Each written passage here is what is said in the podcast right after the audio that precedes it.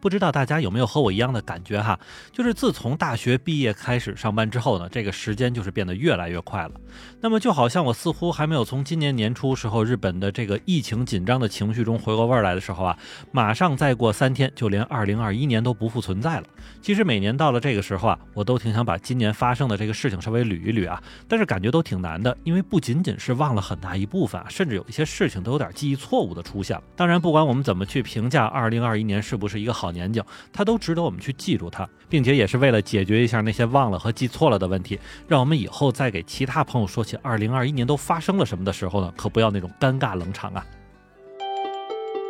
欢迎你收听，下站是东京，八尾还在站台等着你哦。感谢大家回来，我还是在站台等你的八尾。那么说到这个回顾盘点二零二一年啊，那估计新型冠状病毒这件事儿是绝对少不了了。因为虽说日本似乎今年是整整一年都在跟病毒较劲儿，但不得不说啊，从年初四月份开始的第四波疫情和八月份开始的第五波疫情呢，都是让日本恶心的不要不要的。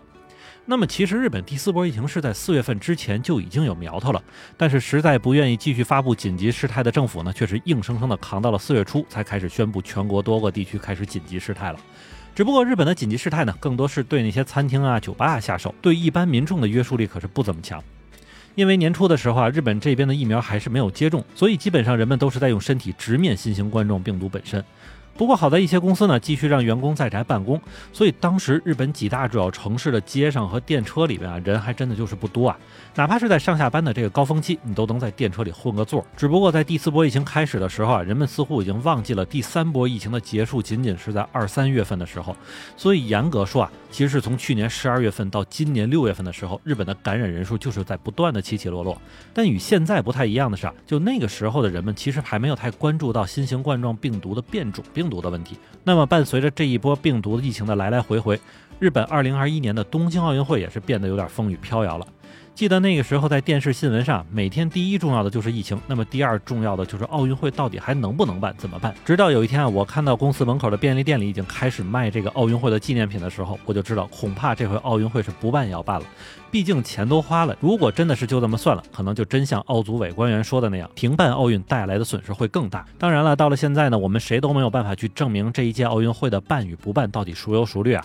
只不过在整个奥运会期间呢，满街的2020奥运的这个挂旗和海报都让我觉得特别穿越，甚至在今年一年里，我都有很多次将二零二一写成了二零二零。而最终呢，在没有观众的场馆里，奥运会还是就这么召开了。不过不得不承认的是啊。奥运会确实是给当时处于疫情中低谷的这个日本呢带来了一些开心。无论是在街上还是在社交网站里，老百姓讨论的话题呢，终于不是每天又有多少人感染了。因为确实在各种因素的影响下呀，在二零二一年召开的二零二零东京奥运会成为了日本有史以来获得金牌数最多的一届。但可能正是因为奥运会带来的一些喜庆，让人们有些松懈，也有可能是因为奥运会之前日本政府为了顺畅交通，给人们挪了几天假，凑了一个黄金周，结果就是第五波疫情就。妥妥的从奥运会之前一点点就开始了，而其实我也真的就是在那个黄金周里边的旅行的路上看完了东京奥运会的开幕式。那么这次第五波疫情的开始呢，人们终于关注到了一种叫做德尔塔的变异毒株，而也就是这个让全世界都恶心了半年多的变异毒株呢，把日本从第四波疫情刚刚结束的喜悦里再次拖回了现实。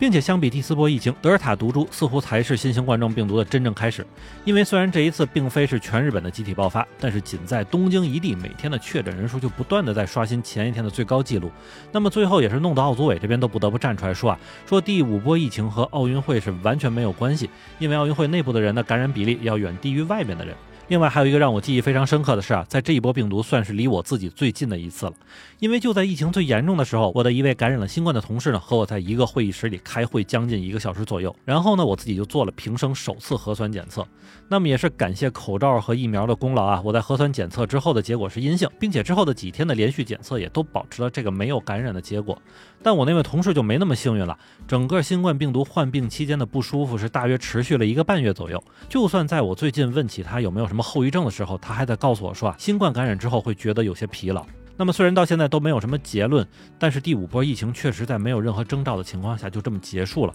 以至于现在不少日本专家都在担心，这种短暂的消停是不是预示着后边还有更大的雷？而也是在奥运会结束后的一段时间里啊，日本上一任首相菅义伟终于在坚持了一年之后选择不再连任，随后岸田文雄呢也是在各种内部角力的选举之中成功当选。而这一切的前前后后的剧情，也都让日本老百姓把这一次选举几乎当成了娱乐综艺来看。而岸田文雄上台之后，确实也要比菅义伟在政策执行速度上稍微快了一点哈。只不过他是否能够摆脱日本政界那种一直以来的派系纷争还不得而知。只不过最近呢，他选择住进了向来传言闹鬼的日本首相宫邸，倒是让这个日本新首相和之前的几任有了些许不同。本来认为啊，在疫情缓解、新首相上任之后，日本是不是可以安稳地度过整个后半年？但似乎让人闹心的事情还没有完全结束，因为连续几次的地震虽然没有造成诸如三幺幺那样的后果，但是也是让不少日本人对未来一段时间内是不是会发生超大型规模地震来产生怀疑了。特别是在接近年底的时候啊，日本茨城县连续多次的四级左右地震，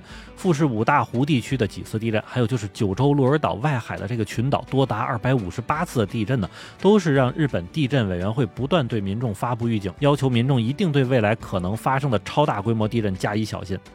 那么其实曾经在国内时候并没有特别明显的地震经验，而这几年在日本因为经历了几次有点规模的地震之后呢，也确实感觉到日本人在面对地震时候的那种佛系啊，反正就是大震跑不了，小震也不用跑，那最怕的其实并不是楼倒屋塌，而是海啸。